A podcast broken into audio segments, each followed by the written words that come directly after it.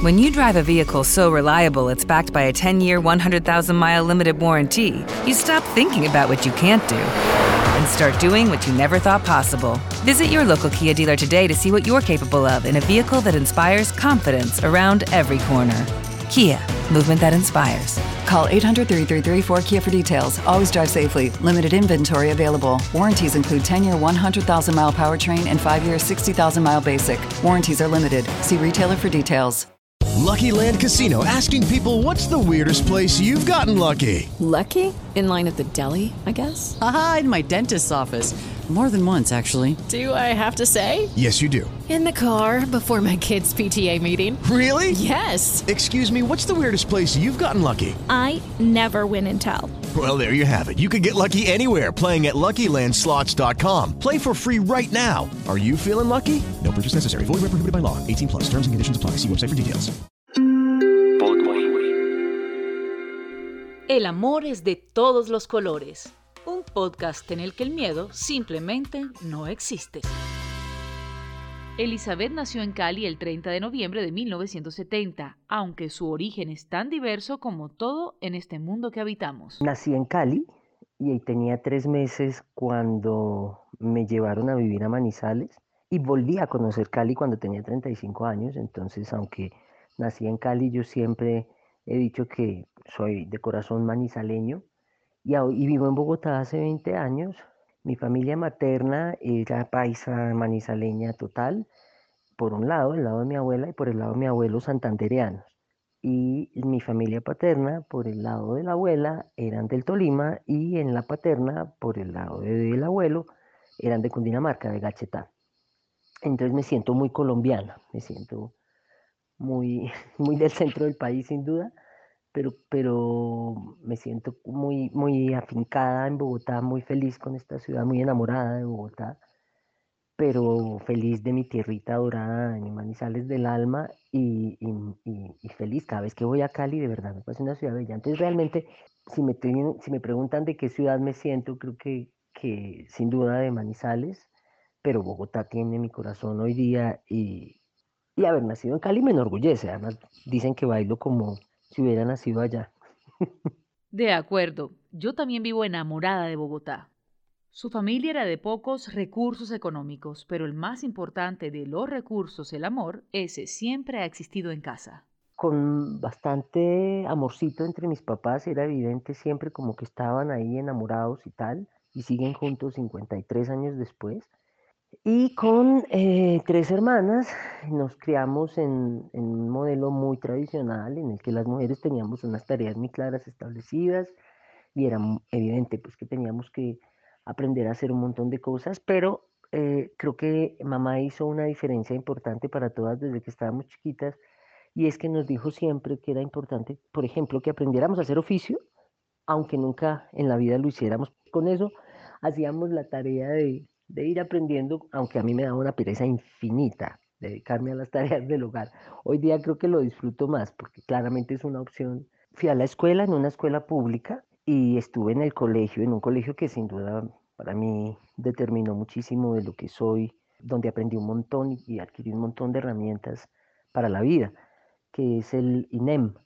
Soy INEMita de, del INEM Baldomero Sanincano de Manizales, pero también estudié dos años en el Francisco de Paula Santander en Bogotá. Y ambas, eh, ambos, ah, en ambos colegios tuve unos aprendizajes muy interesantes en mi proceso educativo y agradezco muchísimo ese espacio y, esa, y la calidad educativa que recibí. Ese es un asunto que apenas como que logro medir en este momento de la vida que hablo a veces con amigas acerca de lo que yo aprendí en el colegio y pues gente que estudió en colegios eh, privados de élite inclusive no tuvo toda la, la profusión de oportunidades que teníamos nosotros en el colegio, que teníamos eh, opciones de mirar, eh, ¿cómo se llama esto? Una- como unas áreas vocacionales e ir orientando nuestra, nuestra profesión eh, en función de lo que ya estábamos estudiando en el colegio, es algo que agradezco muchísimo. Y de ahí en particular lo que agradezco es haber elegido humanidades como mi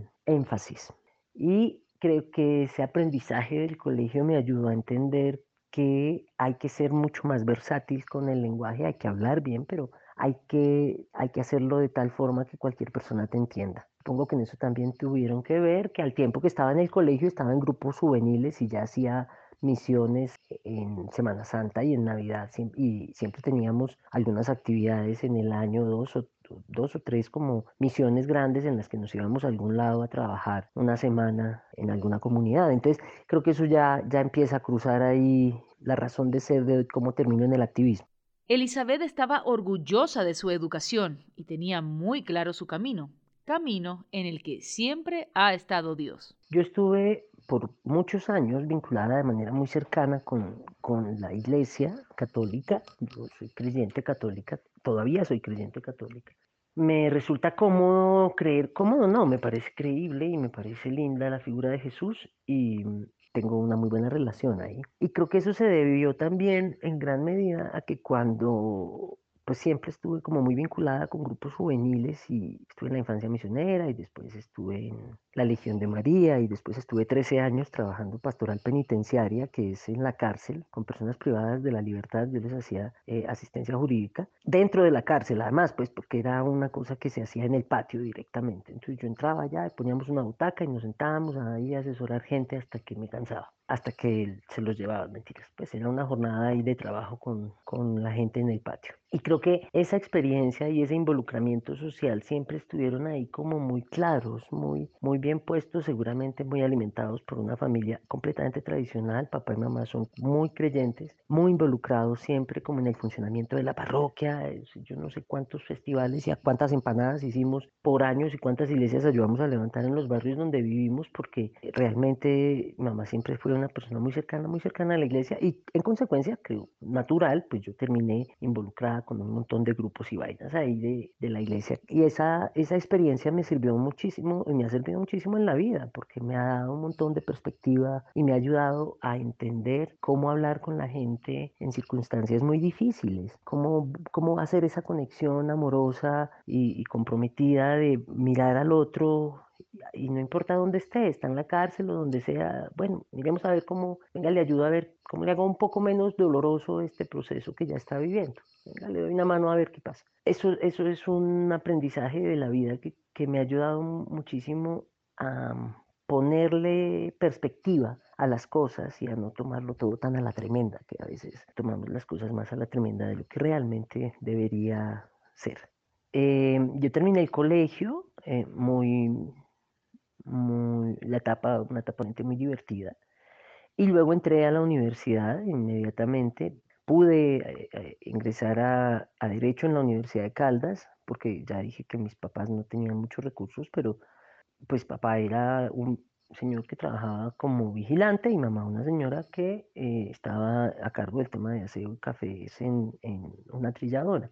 Entonces, obviamente, pues no teníamos muchos recursos y era difícil, tenía que ser, en, si iba a estudiar en la universidad, tenía que ser en la educación pública y dentro de mi selección de carreras, derecho siempre ha sido como una posibilidad. Realmente, en algún punto de la vida, lo que más consideré estudiar fue medicina, pero por fortuna infinita, vi cómo era, eh, hicieron en el colegio, bueno, fortuna y desgracia, una vivisección de una rana y yo dije, no hay posibilidad de que yo vaya a meterme a ningún procedimiento en el que vayan a abrirle el estómago a un ser humano. No, la verdad es que luego incumplí, o incumplí, no. Después, cuando estaba estudiando Derecho y Medicina Legal, fui a muchas autopsias porque tenía mucha curiosidad y fue maravilloso realmente. Es otra, otro aprendizaje que he hecho en la vida. Mira lo que te estoy contando. Hmm. Debo confesar que mi encuentro con la rana en el laboratorio fue peor porque incluyó desmayo delante de toda la clase. Menos mal que no estamos contando mi historia. Entonces, Elizabeth entró a estudiar derecho y a ser mamá. ¿Sí? Así como lo oyen. Y empezando derecho quedé embarazada. Yo soy madre soltera, así como la definición de un montón de madres solteras en este país, igualita y por fortuna conté con el apoyo pero firme y desmedido de, y amorosísimo de mis papás y mm, de esa manera pues pude seguir estudiando a pesar de que mi hijo nació cuando yo estaba en primer año de derecho. En el momento en el que acabamos de terminar los segundos parciales Así que fue realmente muy retador mantener el ritmo en ese año. Y bueno, la carrera pasó de una manera bastante... Esos años de la universidad yo los recuerdo, pues claro, entre la maternidad, mi salida del closet además, que estaba ahí muy, muy al tiempo, em, como la situación familiar que no era fácil, pues además con un bebé recién llegado, obviamente era todo muy denso en estas condiciones con estos papás en esta situación económica, pues era todo como difícil, pero cuando pienso en la universidad realmente pienso en que conocí una gente maravillosa, de la que aún me precio de ser amiga, y pues adquirí las herramientas que necesitaba, porque yo creo que el derecho es una herramienta poderosísima y esa herramienta me ha sido muy útil en la vida y, y eso agradezco de mi periodo en la universidad. Ok, volvamos un poco en el tiempo para entender mejor lo de la salida del closet. Que yo recuerde, pues las, las niñas me gustaban, había niñas que me gustaban mucho, pero pues no lograba descifrar que eso era que yo estaba sintiéndome atraída por ellas, sino que lo que yo interpretaba era que era una chica que me caía muy bien y con la que me, encantaba estar todo el tiempo. Pero entonces no, no tuve novias, ¿no? Yo cuando salí del closet como a los 23 años, salí del closet porque me había enamorado de una mujer y esta mujer me correspondía. Y entonces, eh, por esa razón fue que terminé saliendo del closet, que había sentido que me gustaban las mujeres antes, pero por supuesto que sí, solo que no era capaz como de, primero de entender y después en algún momento que traté de buscar información, pues no había dónde buscar, acuérdense que no había internet, entonces pues me tocaba en la biblioteca y en la biblioteca por la H de homosexualidad había muy poquito, Así que realmente no era muy fácil acceder a información y entender qué era lo que estaba pasando. Y estaba en Manizales, pues de todas maneras una ciudad muy chiquita. Las dos bibliotecas que, que las más grandes las visité ambas para mirar si, si encontraba la información que estaba buscando. Y obvio no encontré, encontré un par de libros ahí súper especializados y además todo fue traumático porque eh, buscar un libro en un fichero implicaba que de pronto alguien llegaba a buscar en el fichero de al lado y que tal que estuviera, eh, se diera cuenta que estaba buscando la palabra homosexual cuando esto era tan complicado, esto era un drama, ir a buscar la información solamente era un asunto bastante dramático. Entonces, pues eh, la salida del closet a los 23 estuvo relacionada con, con haberme enamorado y ser correspondida y ya como claramente no podía seguir pensando que, que, todo normal. Y, pero antes de eso tuve, tuve relaciones eh, sexuales con hombres y, y, relaciones sexuales muy divertidas, tranquilas, con hombres y Ah, y tuve un novio en el colegio, era, pero muy empezando el colegio fui, tuve un novio que me encantaba, me enamoré y todo así divinamente, y nos enamoramos divinamente tanto que perdimos el año los dos, así de profundamente enamorados estábamos.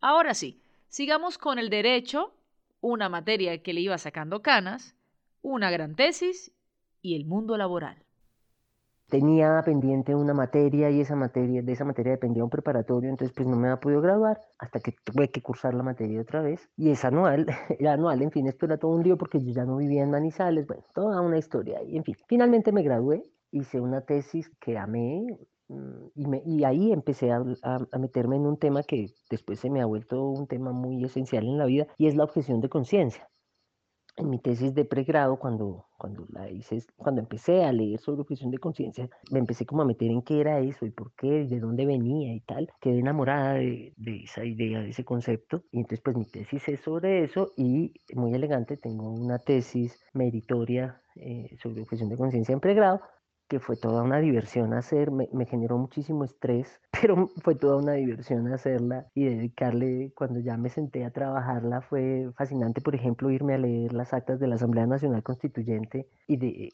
cómo discutieron el tema del derecho a la libertad de conciencia cuando definieron el derecho a la libertad de conciencia en la Constitución. eso es fascinante y es una cosa que, que recuerdo con cariño de, de ese proceso que fue estresante de hacer la tesis de pregrado. Y luego, claro, salí a mm, un mercado laboral muy fregado, pues porque estaba en una ciudad muy pequeña, con unas lógicas politiqueras tradicionales re horrorosas, de manera que o estás con los azules o estás con los rojos o no estás, básicamente no existes. Y yo tenía cercanía con el, con el Partido Liberal porque tenía unos compañeros que estaban ahí muy metidos en ese asunto, que eran muy de mis afectos en ese momento y luego también han seguido siendo mis afectos, aunque la vida nos ha puesto en distancias por cosas varias. Pero en ese ejercicio me di cuenta de que o tenías palancas o no lo conseguías. Y tengo dificultades con eso de andar, eh, tengo dificultades de verdad, como con reconocer ciertas autoridades en gente que no las tiene. Entonces me vine a Bogotá a buscar trabajo. Vine con una amiga, armamos un, un plan y nos vinimos juntas a dedo y nos quedamos unos días aquí en, en, un sitio que habíamos conseguido, que no nos cobraban mucho. Y ahí estuvimos haciendo como, como una búsqueda muy juiciosa de, ya teníamos previsto con quién queríamos hablar y yo no sé de dónde salen estas ideas, pero yo siempre he creído que sí, que pues las cosas hay que hacerlas y se hacen y yo venía con la convicción profunda de hablar con el director del INPE, porque me soñaba dirigiendo una cárcel en ese momento. Dije, bueno, esa es una posibilidad, yo ya conozco ese, ese mundo, podría aportar desde ahí y esa era como la intención inicial en la que llegué a Bogotá en ese momento. Consiguió la cita y hablaron. Eso fue en octubre. Le dijo que volviera en diciembre. Pero tenía cita con el man, digan ustedes, el martes y el lunes se fugó un personaje importante de alguna cárcel y lo destituyeron. Así que quedé viendo un chispero. Terminé, yo ya había resuelto que me venía para Bogotá, eh, perdón, que, que si eso no, pasaba por alguna razón, pues tenía que resolver mi vida laboral porque en Manizales nada que despegaba. Así que ya tenía como resuelto que me quedaba en Bogotá y lo que hice fue hasta lo imposible y empecé a trabajar ya como abogada, estuve un tiempo ahí y en ese trabajo en algún punto tuve una crisis profundísima con, con, lo que estaba haciendo, en dónde lo estaba haciendo, con quienes lo estaba haciendo y lo que hacían ellos. Y tuve tal crisis que peleé con el derecho un par de años. Cuando salí de esta oficina en la que trabajaba, que además había un, una permanente como descalificación a, mi, a mis capacidades que yo atribuyo a, homofobia que no estaba revelada ni, ni, nombrada, pero que estaba ahí. Cuando salí de ahí me dediqué dos años a trabajar con, en ese momento era mi pareja, Carolina Esguerra, que tenía en la que debió ser como la primera librería de temática gay en Colombia, que se llamaba Imago Libros, que quedaba ahí en el Centro Internacional en Bogotá, una cuadra del Museo Nacional sobre la séptima, al frente del Centro Internacional. muy, muy, muy emblemático el sitio, ahí quedaba Imago Libros, y ahí estuve un tiempo, y ahí en ese periodo también me volví activista. Ya resolví que no volvía a estar en ninguna parte sin que quedara perfectamente claro mi orientación sexual y como el hecho de que no estaba dispuesta a soportar ninguna grosería o falta de respeto o violencia al respecto. Eso me ha salvado la vida. Yo creo que esa decisión no solo me ha hecho la activista que soy, sino que me ha, me ha enriquecido muchísimo en, en la persona que soy, sin duda. Esta convicción profunda de yo no estoy haciendo nada malo y tengo derecho a ser y a existir y a ser feliz, independientemente de que sea como sea, como yo sea. Nada como entender que tenemos derecho a ser felices exactamente como somos.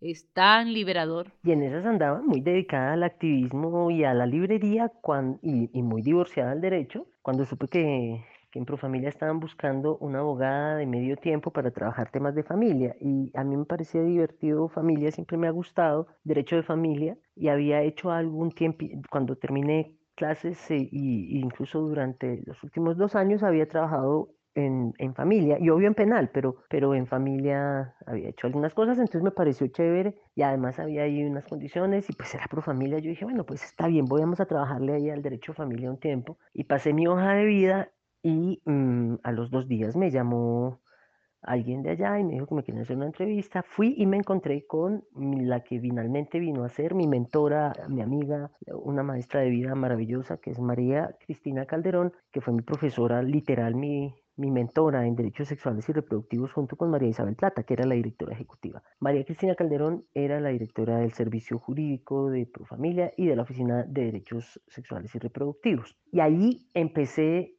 un aprendizaje maravilloso que es el que me ha convertido en la consultora que soy hoy. Todo eso que aprendí en Profamilia no lo habría podido aprender en una universidad. Todavía no empezaban a dar clases apenas, ahora están empezando a mirar cómo arman unas especializaciones o maestrías con estos temas y esto ya lo hablaban ellas hace 20 años. María Cristina, aunque mucha gente no lo sabe, hizo parte de una comisión de 10 profesionales expertos de América Latina que se sentaron a escribir la convención de la, el documento propuesta de la convención de la CEDAW, de la Convención de la Eliminación de todas las formas de discriminación de violencia contra las mujeres. La abogada de Profamilia María Cristina Calderón fue una de las consultadas para ese documento y eso a mí me parece un, un, dato relevante que da cuenta del lujo de, el lujo de, de mentora que tuve en este tema. Y ahí en Profamilia durante los ocho años, porque además yo empecé en el servicio jurídico y muy rápido, no, no había pasado un año y me ofrecieron quedarme, que fuera la coordinadora del programa de género y salud sexual en Profamilia y eso hice durante los siguientes ocho años en esa entidad. Aprendí un montón, fue una experiencia realmente muy, muy enriquecedora y agradezco muchísimo a esa entidad porque es mi universidad realmente en, en estos temas de los cuales, eh, en los cuales funciono hoy en día. Me dio la oportunidad, pues el hecho de que Profamilia tenga presencia nacional, me dio la oportunidad de trabajar en todos los departamentos del país en los que había clínicas de Profamilia, trabajando con la gente de la entidad o trabajando en proyectos que estaban en ejecución en esas ciudades. Así que tuve el chance de estar con públicos muy diversos, hablando de muchísimos temas, y ahí fui aprendiendo que cuando se abordan temas que a la gente le causan dificultad, como los, los que tienen que ver con estereotipos de género, los que son de diversidad sexual, los que hablan de aborto, esos temas que causan tanto escosor, hay que saberlos llevar de una manera primero muy clara, nada impositiva, sino mostrándole a la gente la razón por la cual estos, estas cosas son importantes, mostrando que no es un capricho, sino pues un asunto esencial de derechos humanos que implica, etcétera, etcétera, pero explicándoselos de una manera muy cercana. Y por otro lado, apelando a la risa como una estrategia pedagógica, no como una, un recurso fácil, sino como una manera de conectar con la gente y demostrarle el asunto de otra manera, de otra forma. Y fui aprendiendo que la risa es una estrategia pedagógica muy potente y que no importaba en qué auditorio me encontrara, con qué público me encontrara, si había esa posibilidad de que nos conectáramos desde lo humano en la risa, íbamos a poder por lo menos tener un diálogo tranquilo, menos apasionado, que podría generar algunas discusiones en otros contextos. Elizabeth, consultora, coordinadora, activista, en fin, yo creo que sus días tenían más de 24 horas y los proyectos siguieron llegando.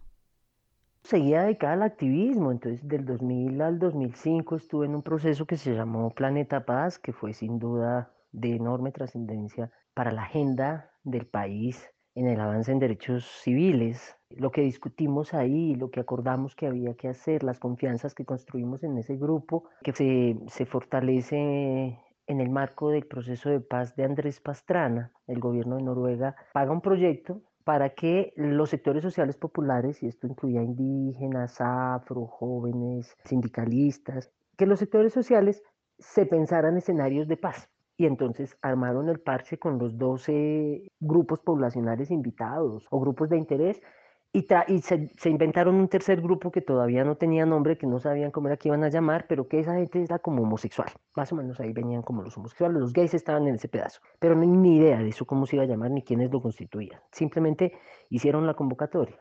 Y esa convocatoria es la que causa que nos conozcamos, que encontremos que tenemos un montón de agendas comunes en el país, que nos demos cuenta de que hay gente trabajando en todas las ciudades del país. Cuando digo nos, no estoy hablando así elegantísimamente, sino que de verdad, creo que eso fue lo que logró este espacio, que quienes estuvimos ahí en este proceso durante cinco años entendiéramos eso. Y nos dimos cuenta de que podíamos construir un discurso conjunto y trabajar juntos en algunos temas y, y buscar la manera de hacer incidencias colectivas y demás.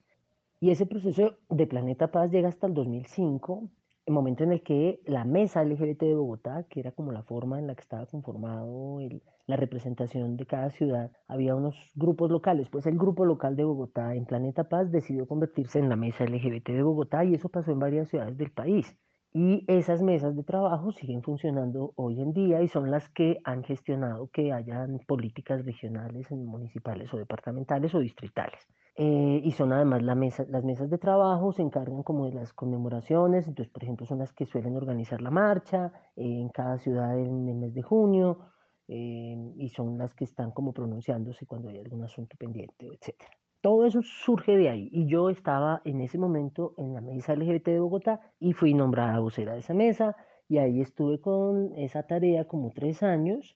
Ah, bueno, y además en el 2004 habíamos fundado el grupo de mamás lesbianas con mi querida amiga y socia del corazón, Nancy Lee, habíamos fundado ya el grupo de apoyo a mamás lesbianas, que es un, grupo pensado para mujeres que sean lesbianas, bisexuales o trans, pero que estaban eh, afrontando la maternidad y el hecho de la que suele ocurrir, sanción respecto a cómo puede ser mamá y además pretender vivir tu vida o tu identidad sexual o tal. Y para eso creamos el grupo y ese también ya había nacido en el año 2004 eh, y estábamos, ¿y qué otra cosa tenía del activismo en curso? Ah, bueno, desde 2004 eso, 2005 eh, la mesa y la vocería y no sé qué, y en el 2007 empieza el centro comunitario LGBT y yo estuve muy involucrada desde el principio y luego terminé dirigiendo el centro comunitario eh, hasta que se lo entregamos al distrito para que lo pagaran solo con recursos públicos porque al inicio del centro comunitario LGBT, es decir, de un espacio que había para personas LGBT en la ciudad, fue el primero de América Latina, por cierto, que, que ese espacio estuviera para la gente LGBT, pero pagado con recursos públicos, ese espacio de encuentro. Eso también fue producto de, las gestiones realizadas por la mesa LGBT y por el activismo local, no tanto la mesa LGBT, ahora que lo recuerdo, tenía mucho que ver la gente del polo de Rosa. Cuando empezó el polo de Rosa, ellos tuvieron mucho que ver en que esto finalmente se concretara, el centro comunitario LGBT. Siempre que hablo del centro comunitario LGBT me meto unas entusiasmadas espantosas porque es un proyecto que de verdad me representó una, gran, una gran emoción poder ayudar a trabajar ahí y, hacer cosas. Fue maravilloso, fue maravilloso. Lo recuerdo con muchísimo amor. Eh, con dolor también, porque fue muy retador, muy difícil, pero, pero con muchísimo amor me, me conmueven siempre las historias de la gente que cuenta cómo llegó al centro comunitario, qué pasó cuando estuvo la primera vez, qué sintieron, eh, porque no habían entrado. Ah, es, realmente conmovedor. Todavía me, me, me, emociona muchísimo y me honra enormemente haber sido parte de ese, de ese proyecto.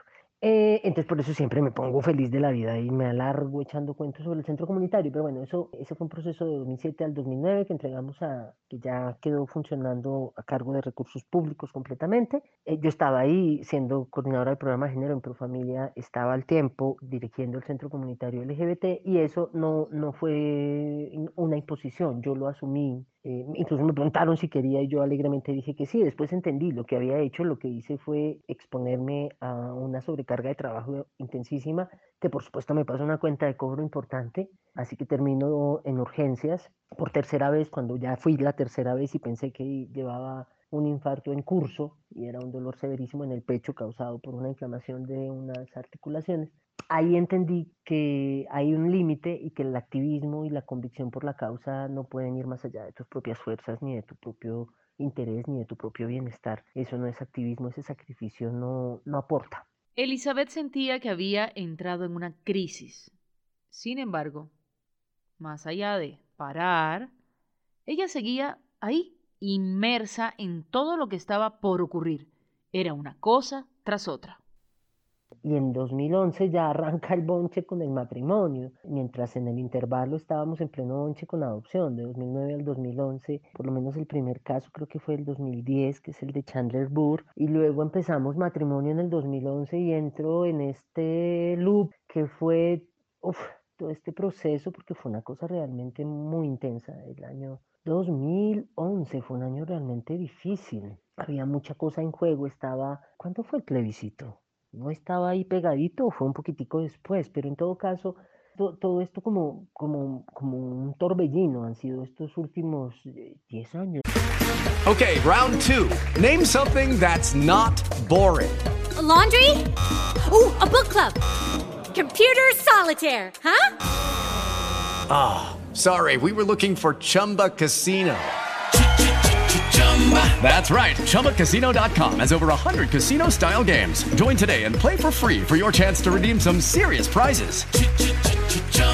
ChumbaCasino.com. No purchase necessary. Full prohibited by law. 18 plus terms and conditions apply. See website for details. Hey guys, it is Ryan. I'm not sure if you know this about me, but I'm a bit of a fun fanatic when I can. I like to work, but I like fun too. It's a thing. And now the truth is out there. I can tell you about my favorite place to have fun Chumba Casino. They have hundreds of social casino style games to choose from, with new games released each week. You can play for free anytime, anywhere and each day brings a new chance to collect daily bonuses. So join me in the fun. Sign up now at ChumbaCasino.com. No purchase necessary. BGW. Void were prohibited by law. See terms and conditions. 18 plus. Realmente han sido unos años muy intensos, muy difíciles. Y a veces estar sumergido en, la, en, la, en lo cotidiano no te deja mirar el asunto un poco más en perspectiva, pero realmente creo que hemos tenido unos años bien complejos. A pesar de que el balance sea optimista, han sido unas temporadas muy fuertes, muy, muy, muy fuertes en contra de, de los derechos eh, de la gente LGBT. Solo por nombrar dos, el, el Bar Pulse en Florida y la votación por el plebiscito en Colombia. O sea, dos cosas que parecieran no tener conexión la tienen toda. Y lo que conecta el Bar Pulse con el plebiscito y con el suicidio de Sergio Rego, con el de Jessica, carajo, pues son los discursos de odio y este montón de gente que se envalentonó a decir bestialidades sobre los homosexuales, a afirmar unas cosas inmundas, a mm, realizar unas imputaciones de un calibre gigantesco sin absolutamente ninguna medida y, siempre calificando a las personas homosexuales como criminales, como enfermos, como aberrados, como anormales, como eh, un gran peligro, etcétera, etcétera. Y eso por supuesto que es supremamente dañino y es supremamente devastador en la vida de mucha gente. Quienes emiten esos discursos de odio no piensan ni por un segundo en el niño o la niña que está escuchando eso y que se siente homosexual. Porque es que hay niños y niñas homosexuales. Y quienes andan haciendo esas afirmaciones tan horrorosas ni piensan en el daño que causan. Y por eso las tasas de suicidio en adolescentes tienen una participación tan alta del suicidio que ocurre por razón de que este muchacho o esta chica se sintió atacado en su entorno más cercano. La gente que se suponía que lo debía proteger, la que siempre le dijo que iba a estar ahí, le dio la espalda simplemente porque descubrió que le gustaban los niños o las niñas. Eso es inaceptable y eso se alimenta de los discursos de odio. Y creo que eso fue, ese, si, me, si me pides un hilo conector de, de, de, ese momento, de, esos, de estos últimos 10 años, creo que son los discursos de odio y cómo se han ido volviendo un recurso para personajes de muy baja monta moral y hasta intelectual y profesional, pero que usan de caballito de batalla atacar a los homosexuales como un recurso para hacerse visibles. El amor ese que muchos cambian por miedo. Miedo que va destruyendo todo a su paso y genera tanta impotencia. Y entonces, claro, hay un montón de personajes de unas calidades morales realmente muy cuestionables, dedicados a pontificar en nombre de la moral y es que grandes defensores de la familia y eso uno los oye gritando, hablando a grito herido por defender a los niños, pero tienen unos orígenes oscurísimos en el paramilitarismo, tienen además unos rabos de paja que uno no puede creer, les descubren un montón de vainas sucias, eh, malos manejos en los dineros en iglesias, etcétera, etcétera, pero todo eso queda eh, oculto o discretamente olvidado simplemente porque aparentemente se erigen en los grandes defensores de una moral que según ellos atacamos las personas homosexuales. Y es en esa, en esa línea en la cual nos hemos estado moviendo estos últimos 10 años y por eso es muy importante que la gente empiece a entender la responsabilidad que tiene en el uso de cada palabra que dice. Es que las palabras tienen una intención. Así como tú le dices a alguien en un tono jocoso marica, también le puedes decir en un tono bastante hiriente marica. Y es la intención de lo cual hay que empezar a ocuparse de manera mucho más, más juiciosa y más atenta en las afirmaciones que se hacen. Yo no puedo salir en nombre de mi Dios a hablar unas barbaridades espantosas que están causando un enorme dolor y atentan contra el principio esencial de ese Dios que es el amor. Y claro, yo soy creyente, pero como dice Hans Kunk, que es un teólogo bacano que me gusta, hay que ser un creyente crítico. O sea, pues hello, ¿cómo no vamos a ser críticos con una estructura como la Iglesia Católica que ha tenido este manejo espantoso en un montón de circunstancias horrorosas de la historia de la humanidad y se han mantenido al margen, no han intervenido o han intervenido pero para agravar el problema. Entonces, sin duda, eh, la Iglesia Católica tiene un, un, un, enorme saldo pendiente pero el discurso de Jesús para mí sigue siendo satisfactorio. Sin embargo, eso no quita que no pueda ver de manera crítica lo que pasa y, entender el daño que hacen esos discursos polarizados, espantosos. Yo no sé ahora cómo, cómo será la cosa con, con Francisco, a mí él me parece un papa como chévere, pero claro, con todas las movidas horrorosas que hay al interior del Vaticano y los poderes, porque allá eso es una pelea política igualita a la de los políticos de cada país, igualita. Están los de unos, los europeos agarrados con latinoamericanos, que están agarrados con los africanos, porque eso sí nos organizamos para pelear como sean los seres humanos. Pero yo creo que Francisco ha hecho la vuelta más o menos bien, solo que, le falta, le falta dar un paso más claro en, en pedir perdón. Ya es hora que la iglesia, perdón, la iglesia católica le pida perdón a las personas homosexuales, bisexuales y trans por el daño que le han causado con ese supremacismo religioso excluyente y abominable que han predicado durante décadas. Por eso fue que Elizabeth le dio todo el sentido a promover dos veces protestas en la Catedral de Bogotá. Hacer una protesta con unas camisetas en las que eh, se leía soy homosexual, soy católico, eres homofóbico. Y, era como para recordarle a la gente que, a ver, en, en, en el discurso de Jesús no cabe la homofobia, no cabe, no cabe. Él no dijo, amar a Dios sobre todas las cosas y al prójimo como a ti mismo y no aplica para los homosexuales. No, no dijo. Él dijo, ámense los unos a los otros como yo los he amado y ya. Y eso, eso necesariamente tiene que enviar un mensaje de inclusión y de respeto. Entonces, cuando ese mensaje no sale, yo he sentido totalmente lógica la posición de ir a la catedral con unas camisetas en las que, eh, por un lado, se leía soy homosexual, soy católico, y por el otro lado decía eres homofóbico, como pregunta. Y en la siguiente, eh, la del 2011, una fue en el 2006, ya no recuerdo en qué año, 2004 tal vez, y en el 2011 en el libro está, está No somos de Tetra, de, de lo cual tengo que hablar en dos segundos. Y en esa lógica fuimos la segunda vez, en la segunda camiseta decía soy homosexual, tengo hijos, soy católico. Y esto era porque la Iglesia Católica tenía un pronunciamiento que iba a leerse en todas las iglesias del país el Domingo de Ramos, eh, diciendo que los homosexuales no eran aptos para adoptar. Y quien, yo de verdad me sentí muy atacada con eso y por eso organicé esta acción en la catedral por segunda vez, que fue impresionante la reacción de la gente que estaba ahí. Eh, siempre fue nuestra, nuestra acción era ir a la misa con camiseta, pero era ir a misa, o sea, no había marchas, no hay consignas, no hay banderas, no hay carteles, nada, es estar en misa. Y fue muy potente el mensaje las dos veces. Yo creo que eso ayudó a, a mucha gente a entender también el hecho de que existimos las personas creyentes dentro de los grupos LGBT. Amarnos los unos a los otros. Eso es tan difícil también me incluyo en ese grupo de personas creyentes. Y bueno, entonces en esta lógica de, de la, la, el tema del matrimonio igualitario fue del 2011 al 2016. Empieza en el 2011 con las sentencias C577 del 2011 que le da al Congreso dos años para que legisle el tema de por qué es que los homosexuales no se pueden casar, si se pueden unir en unión libre, por qué no se pueden casar. Esa fue básicamente la pregunta que se hizo la Corte. Si ya tienen derecho a la unión libre y se supone que no se les puede discriminar por nada, ¿por qué razones que no se pueden casar? Esa fue la pregunta que dejó planteada la Corte y le dijo al Congreso, resuélvala. Y si usted en dos años no la ha resuelto, pues entonces esta gente va a poder ir a mirar cómo resuelve eso en juzgados y notarías, porque no hay una razón válida para no permitirles casarse. Y entonces en esa lógica fue que empezamos en toda esta brega mm, de lo que fue el matrimonio, que yo debo decir en mi personal consideré, inicialmente yo pensaba que eso no se iba a salir a ver en menos de cinco años y por lo tanto fue toda una sorpresa que después de la sentencia del 2011, que pasó todo el debate en el Congreso que fue miserable, que fue cuando el otro miserable ese de Roberto Gerlain se atrevió a decir que el sexo entre homosexuales era excremental y el sexo entre lesbianas era inane, que ese no le parecía tan grave.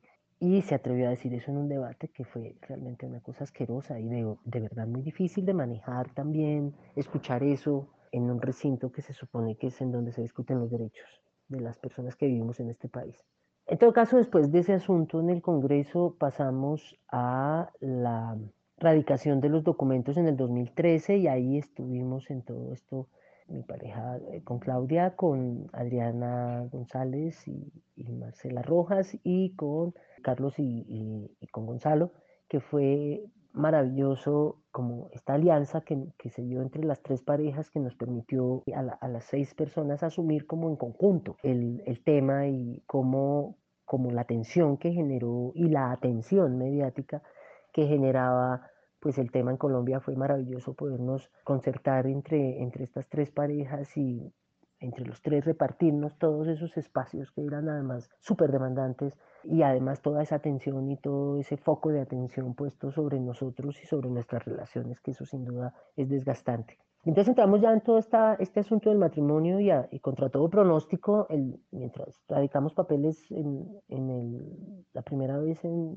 el 20 de junio del 2013 y el 25 de septiembre de ese mismo año me casé con Claudia, nos casamos en Gachetá, en, la, en, la, el pueblo de mi, de mis abuelos paternos. Allá fuimos y nos casamos y luego ya vino toda esta pelea por cuenta de que la Procuraduría estaba en manos de Alejandro Ordóñez, fanático religioso que había puesto toda la operación del Estado a la orden de sus convicciones religiosas y entonces convirtió la, la Procuraduría en un antro ahí medio inquisitorial que eh, se dedicó a perseguir a quienes estábamos haciendo las solicitudes matrimoniales, a amenazar con que iban a a hacerle investigaciones a los jueces que se atrevieran a casar gente y con un eh, personaje como Alejandro Ordóñez todos los días en medios diciendo cosas en contra de estas iniciativas. Así que eso tampoco fue fácil, pero finalmente pues ya los matrimonios quedaron en firme y en 2016 la Corte cerró el debate y ya quedó todo resuelto. Gracias a Elizabeth y a todas las personas que lucharon sin rendirse. Hasta yo me casé. Eso sí, el hecho de hacerlo no garantiza que viviremos felices para siempre.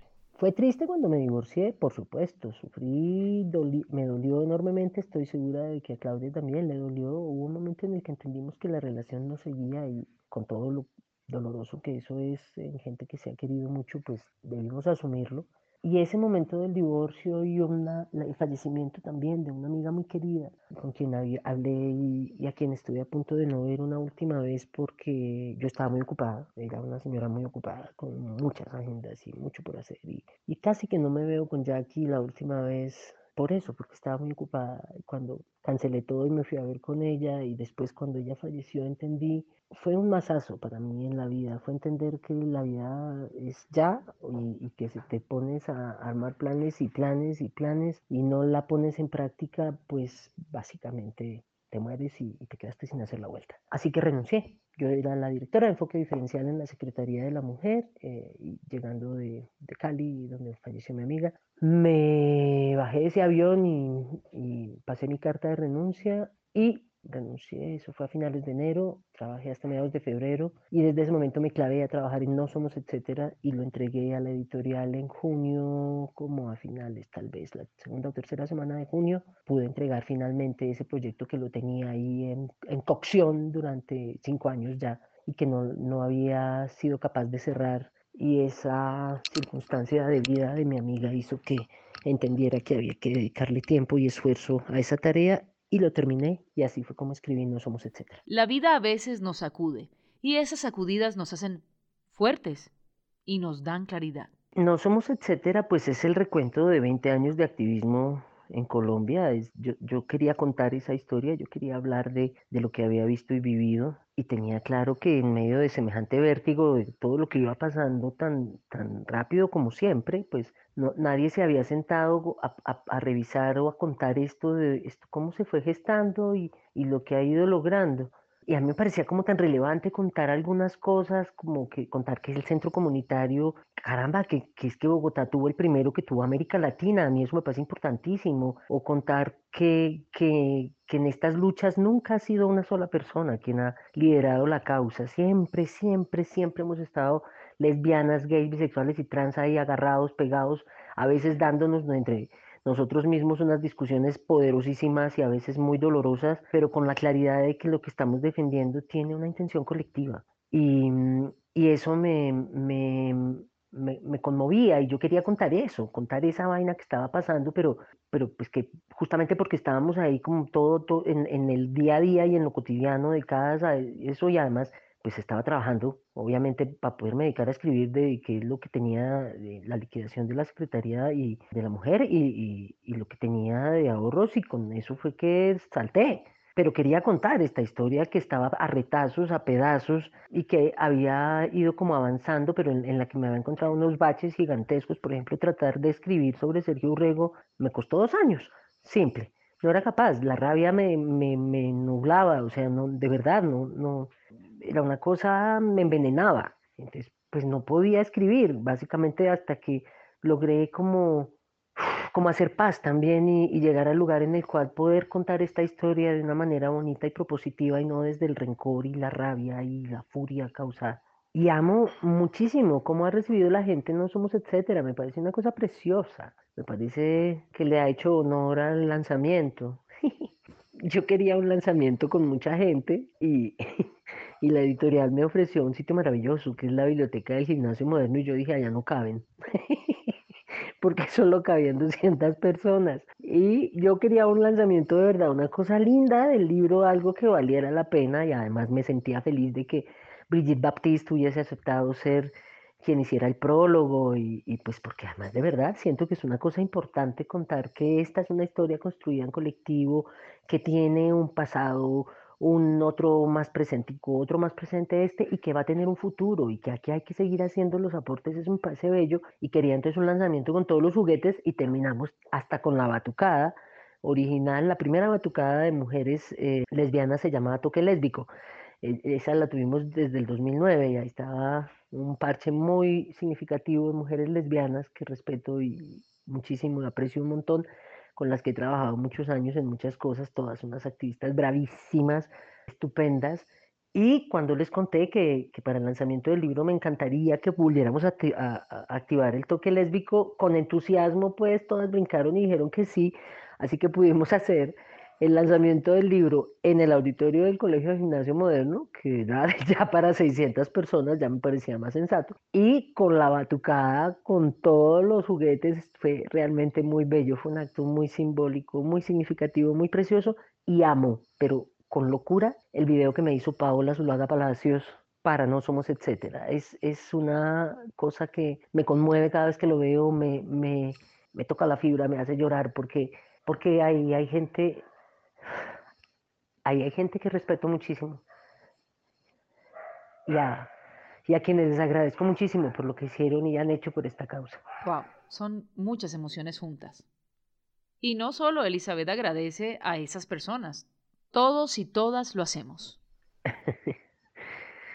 ya, pero es que es difícil no conmoverse, de verdad, así como con la gente que menciono en el libro. Traté de ser cuidadosa también en eso como de contar que es que, y, y, seguramente me quedó un montón de gente por fuera, después me he sentido bien avergonzado de no haber nombrado a tal o cual persona, de verdad me da una pena, pero pues era muy difícil contar, uno siempre que hace una, una lista de algo, algo se le queda por fuera, alguien se quedó por fuera y yo mm, a veces digo como, ay, pero como no hablé de tal tema o de esta organización, carajo, pero como no dije nada de fulanita o de fulanito, pero bueno, ya fue como fue. Yo espero que quienes lo lean y no se encuentren ahí entiendan que no es porque se menosprecie su trabajo, sino simplemente porque en ese momento no me acordé. Les pido excusas. Y ya, entonces lo que he encontrado de, de los lectores de No Somos, etcétera, son unos comentarios bellísimos, unas retroalimentaciones que me han conmovido profundamente. Gente que con entusiasmo lo recomienda, gente que se lo regaló a su familia. Ha sido una cosa hermosísima, de verdad. Honro muchísimo haberlo escrito. Me costó sangre, sudor y lágrimas, literal, pero fue de verdad, es, es una cosa bellísima que me, me enorgullece muchísimo haber escrito y, y, me hace muy feliz. Y además cada vez que recibo un mensaje, no falta unas dos, tres veces al mes recibo por ahí una nota de una persona que lo leyó y me, y me conmueve enormemente que me cuenten que lo leyeron, que les ayudó, que les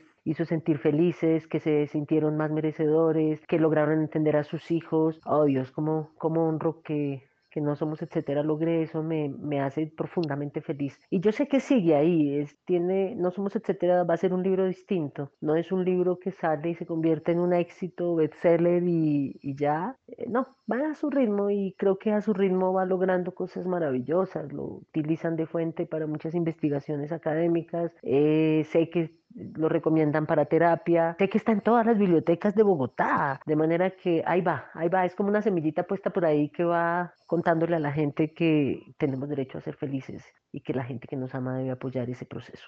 Y lo otro que tenía trancado con el libro, pues era esta idea que me rondaba después de tantos años trabajando capacitación y formación con grupos que la risa es una estrategia potente, que eso funciona, que es una manera de contar el cuento, que puede tal. Y en ese camino que empecé en Profamilia de, de hablar de estos temas y tratar de explicarlos de unas maneras muy claras y muy didácticas y muy pedagógicas y muy empáticas y muy vivenciales para que la gente como que se las apropie y entienda porque es que son importantes. En ese camino pues emergió un día la idea de, ole, ¿no será, no será que yo lo que hago con algunas de las sesiones con, de temas que tengo, eso es como un stand-up comedy? Y esto fue una reflexión que me hice en algún momento en el que me estaba reprochando a mí misma porque estaba usando un PowerPoint de base que uso hace mucho tiempo, una, que modifico dependiendo de los públicos, pongo otros ejemplos, hago otras cosas, pero la herramienta de base es, pongan ustedes el 80% de, de, de lo que utilizo, es la misma base, pero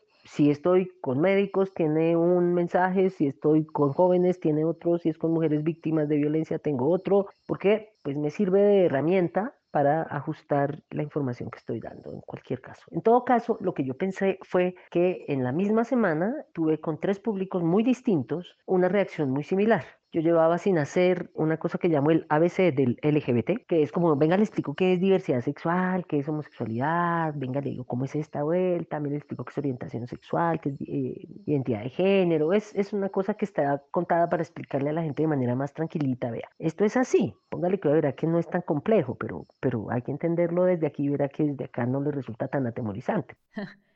¿Qué tal la pasión con la que habla Elizabeth? Y ya vamos por un stand-up comedy. ¿Qué vendrá después? Entonces esa, esa forma de explicarlo de la diversidad sexual la he ido puliendo con los años y haciéndole ahí muy, mil cambios y he aprendido que puedo hacer un taller de ocho horas o puedo hacer una jornada de cuatro o puedo hacer una sesión con dos horas o puedo inventarme una cosa aún más compacta, puedo hablarlo. Es decir, puedo hacer un, una serie de, de, aproximaciones sin, sin, tanta dependencia del tiempo, pero en lo que todas coinciden, en, en todas las posibilidades coinciden, es que debo encontrar esas maneras empáticas de comunicar, esas maneras amables de comunicar, y eso me fue ayudando como a entender que se podía reducir el formato. Y en la reducción del formato, creo que para eso, hasta ahora lo estoy pensando, pero creo que para eso me sirvió, me enamoré perdidamente del formato de las charlas TED. Eh, y entonces me, me, compré el libro del fundador de este modelo de, de, difusión de conocimiento y entonces lo leí, eso me pareció fascinante y siempre pensé como que qué dicha, como tan bueno eso hacer una charla TED y además qué capacidad de, de de síntesis meter en 18 minutos una historia de vida, una investigación de 25 años sobre neurobiología o un proyecto científico que lleva 50 años desarrollándose en Tanzania, de verdad, es como fascinante que eso quepa en 18 minutos. Y en esa fascinación andaba cuando un día me llaman del externado y me invitan, la Universidad Externado Colombia, que hacen el TEDx externado, y me invitaron, que si aceptaba. y yo enloquecí, básicamente, porque el, el, muchacho Alejandro que me llama y me dice, no, mira, es que nosotros quisiéramos que tú aceptaras venir a hacer una charla TED. Y yo, ¿qué? No, una charla TED es que el externado tiene unas TED, ¿qué tal? No sé qué. Y yo no lo podía creer le dije, sí, acepto. Y me dijo, no, pero no te he dicho la fecha. Y le dije, no importa, no importa, no importa, acepto. Ya, estoy a bordo, lo que sea, cuadro, cancelo, lo que sea, no necesito nada. Yo con esta ilusión de, de, de hacerme una vaina de esas y justo me llaman para hacer una cosa de esas.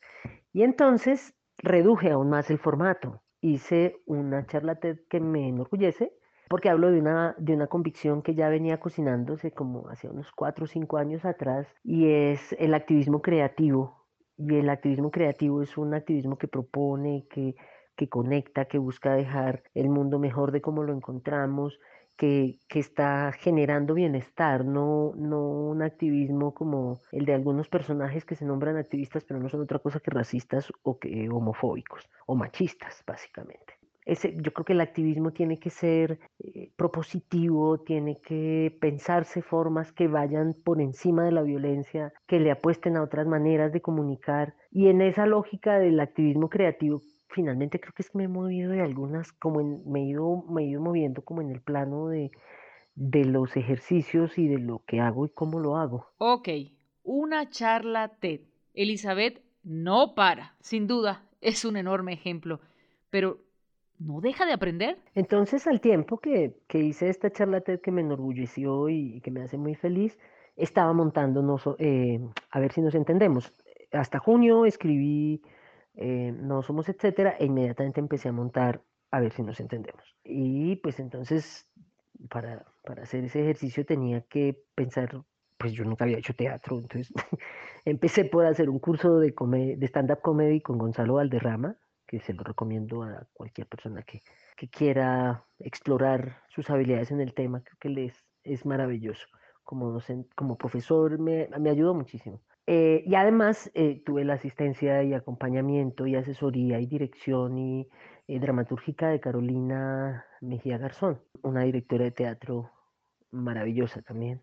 Y de esa manera fue pariéndose, ya tenía escritas un montón de cosas de a ver si nos entendemos, pero pues eh, acababa de terminar de escribir No Somos Etcétera y creo que mucho de la lógica del libro se me quedó en, en, la manera en la que escribí mis primeros intentos de a ver si nos entendemos y por fortuna apareció Carolina y entonces en, en a cuatro manos y a muchas horas de conversación ella con tinto y yo, ella con café tinto y yo con tinto vino, hablando sobre eh, un montón de temas, terminó saliendo el guion de A ver si nos entendemos. Y estrené A ver si nos entendemos en Casa Ensamble, en Casa E, en febrero del año pasado, el año 2019, bendito Dios cómo ha pasado cosas de allá acá.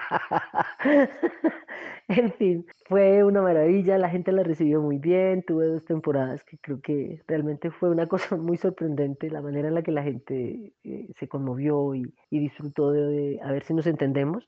Espero volver a montarla pronto, espero de verdad que apenas pueda haber de nuevo como eventos culturales y demás, volverla a tener porque a mí me parece que es bellísima y, siento que a la gente le hace muy bonito en el corazón verla, entonces quiero, quiero que pase. Pero además luego, ya ahorita en esta, en, esta, en esta temporada de confinamiento me he puesto absurdamente creativa y tengo otro proyecto entre el tintero ya mismo que voy a empezar a funcionar en dos meses. Yo creo que de esta manera resumo la, la historia de lo que va siendo esta historia y, y está chévere esta reconstrucción. Gracias por ayudarme a hacerla y gracias a la audiencia eh, nos vemos en las redes sociales. Yo en Twitter estoy como arroba Castillo va, en Instagram como arroba Elizabeth Castillo va y en Facebook Elizabeth Castillo. Y en Facebook tengo problemas porque todavía no sé cómo se cambia a, una página disque pública y tengo que aprender a hacer eso. Y en Instagram ahí estoy aprendiendo. Ténganme paciencia que yo voy aprendiendo, pero por ahí nos vamos viendo. Muchas gracias por esta invitación. Gracias, gracias, gracias a ti, Elizabeth. Claro que seguirás aprendiendo, así como estamos aprendiendo de ti, que no somos etcétera. No somos el resto y todos los seres humanos necesitamos ser nombrados. Soy Camila Chaín. Te invito a escuchar un próximo capítulo. Ah, y amarte tal y como eres.